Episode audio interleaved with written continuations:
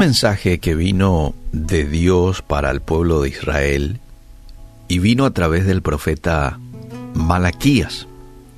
Esto a, lo cual voy a hacer referencia usted lo encuentra en Malaquías capítulo 3 verso 7 en adelante. ¿Cuál fue ese mensaje de Dios para Israel por medio de Malaquías? Ustedes se apartaron de mis leyes, no las guardaron. Vuelvan a mí y yo me volveré a vosotros. ¿En qué hemos de volvernos? se preguntó el pueblo. ¿Robará el hombre a Dios? Y aquí contesta Dios y dice, pues ustedes me habéis robado. Y dijisteis, el pueblo respondió, ¿en qué te hemos robado? Y Dios vuelve a responder, en vuestros diezmos y ofrendas.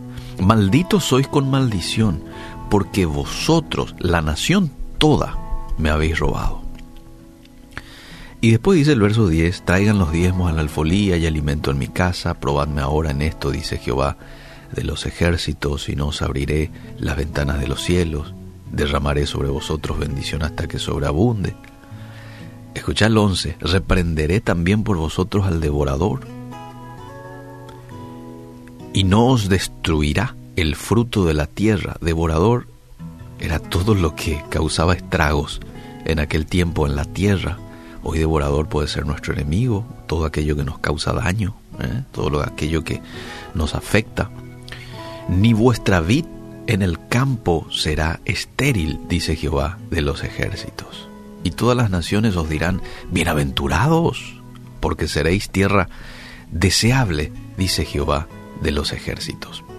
Muchos cristianos hoy están familiarizados con las palabras de Dios en el versículo 7 de la lectura, que dice, Volveos a mí y yo me volveré a vosotros.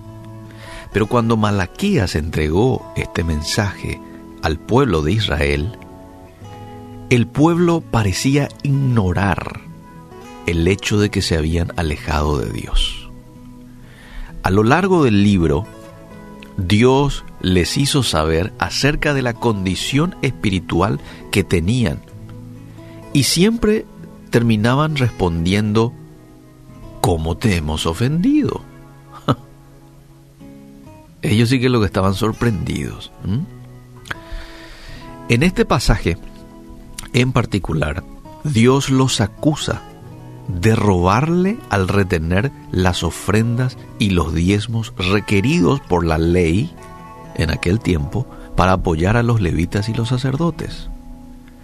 Dios veía que ellos persistían en desobedecer a sus mandamientos como un robo, porque ellos guardaban para sí lo que en realidad le pertenecía a Dios. Ellos guardaban en su bolsillo. Entonces, si consideramos todo lo que Dios nos dio, debemos preguntarnos también nosotros hoy si de casualidad no le estamos robando de alguna manera. Y no me refiero solamente en lo que tenga que ver con los diezmos y las ofrendas. Hay muchas otras maneras que de pronto hoy nosotros podamos estar robándole a Dios. Te voy a dar algunos ejemplos. Dios nos dio vida y determinado el número de nuestros días, dice Salmo 139, 16, ¿verdad?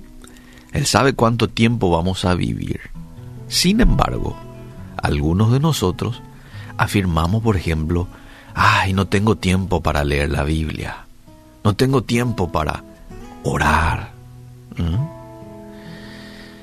Y sí, puede que estés muy ocupado, tenés muchas cosas que hacer, tenés trabajo, tenés facultad, tenés familia, pero ¿sabes qué? Es tu responsabilidad priorizar el tiempo con el Señor en las 24 horas que Él te da cada día.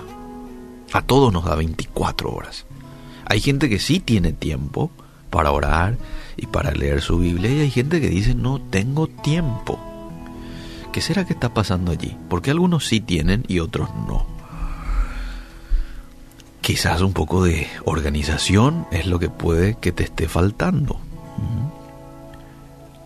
Otro ejemplo, Dios nos ha dado destrezas, Dios te dio talentos, Dios te dio dones espirituales, pero muchas veces nos reservamos su uso para nuestra carrera o para nuestro pasatiempo en vez de servirle a Él.